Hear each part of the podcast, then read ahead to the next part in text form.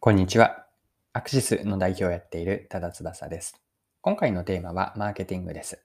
で、ある商品を取り上げたいんですが、それがシャチハタのキャラクター着せ替え犯行です。で、ここからマーケティングに学べること、具体的にはマーケティングで重要なお客さんへの提供価値、これを面白いと思った商品がこの着せ替え犯行なんですが、この商品を例に解説をしていきます。ぜひ最後までよろしくお願いします。で今回ご紹介したいのが、シャチハタの着せ替えハンコなんですが、ハンコ大手のシャチハタさんが、印鑑向けの着せ替えパーツを提供して販売しています。で印鑑はディズニーのキャラクターとか、色とりどりの着せ替えで、このパーツを使うことによって、いろいろと変えることができます。で、この、えっと、シャチハタの着せ替えハンコというのを、ここからはですね、マーケティングの観点から学べることというのを掘り下げていきたくて、それは一言で言うと、お客さんへの価値提供の作り方、提供価値をどうやってやっていくかなんです。で、ここでは提供価値を2つに分けて見ていきたいと思っていて、それが機能的価値と意味的価値なんです。提供価値を機能的価値と意味的価値の2つに分けて見ていきます。で、取り上げているシャチハタさんの着せ替えハンコなんですが、ここ、このハンコというのは、後者の意味的価値にフォーカスを当てているんです。役に立つという機能的価値、便利だなという機能的価値の方ではなくて、ディズニーなどのキャラクター付きハンコとは、例えば使っていて可愛いとか楽しいなとか、自分らしいハンコにできる。まあ、こういった感情的な意味性のある価値、ここにフォーカスを当てているんですね。で、これはハンコの今の扱われているうんと状況が文脈になっていると思うんですが、ハンコとか印鑑というのは、デジタル化とか、あとはリモートワークなどの働き方の文脈では変えなければいかない、変えていかなければいけない、あるいはなくすものの象徴として、ハンコとか印鑑って扱われているんですよね。でよくあるのが、例えば紙の書面に印鑑で押印をするためだけに会社に出社することへの疑問とか不満なんですね。で、このような時を、このような状況を見たときに物理的なハンコが使われなくなるというのが世の中のトレンドなんです。で、この話を今回の文脈に当てはめると、ハンコの機能的価値の終わりの始まりと見ることができるんです。でこうした状況においてご紹介したシャチハタさんの着せ替えハンコというのは、ハンコの生き残りを意味的価値に見出している。まこれまでの機能的価値が終わりの始まりだとすると、今後は意味的価値にこう活路を見出している。こんな捉え方ができるんです。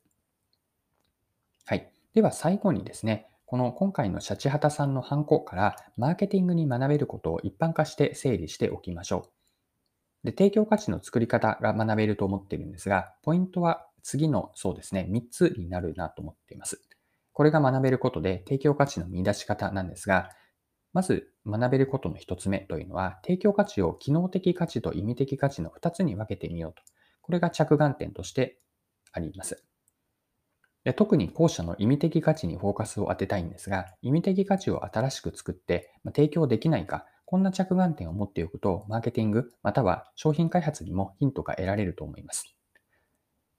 で、意味的価値の見出し方というのを自分たちだけからの発信、一方向的な発信だけではなくて、すでにお客さんが使っていて、その中で感じられている意味的価値の中に、まあ、自分たち提供者側ですね、売り手側が初めには想定していなかった意味的価値、こんな嬉しさをユーザーの方、お客さんは持っているんだというのはないだろうかと。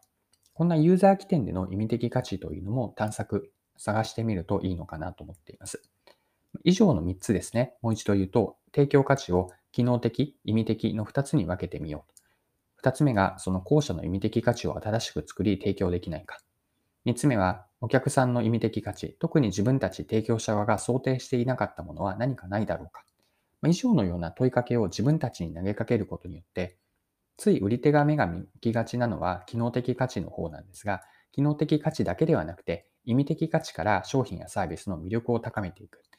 こんなことが今回のシャチハタさんのキャラクターの着せ替えハンコから学べたので、共有をしたいなと思って話をさせていただきました。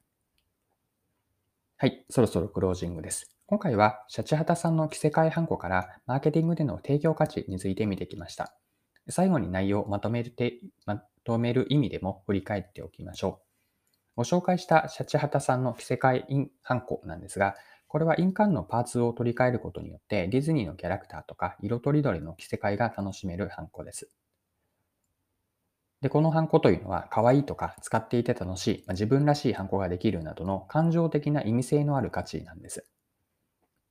で、このように役に立つという機能的価値だけではなくて、意味的価値を提供して、まあ、ハンコが衰退する中での生き残りを図っていると、意味的価値から活路を見出していると見ることができます。で、このハンコから今回学べること、これが提供価値の見出し方、作り方なんですが、ポイントは3つあって、1つ目が提供価値を機能的価値と意味的価値に分けて考えてみる。2つ目が後者の意味的価値を新しく作って提供できないかと、こんな着眼点を持ってみて、で意味的価値というのは、すでにお客さんが感じているものがあれば、特にその中でも自分たち提供者側、売り手側が最初に想定はしていなかったものは何か意味的価値ないだろうかと。こんな着眼点を持ちながら商品開発、またはマーケティング、特にマーケティングですかね、やっておくといいのかなと思っています。今回も貴重なお時間を使って最後までお付き合いいただきありがとうございました。では次回の配信でまたお会いしましょう。それでは今日も素敵な一日にしていきましょう。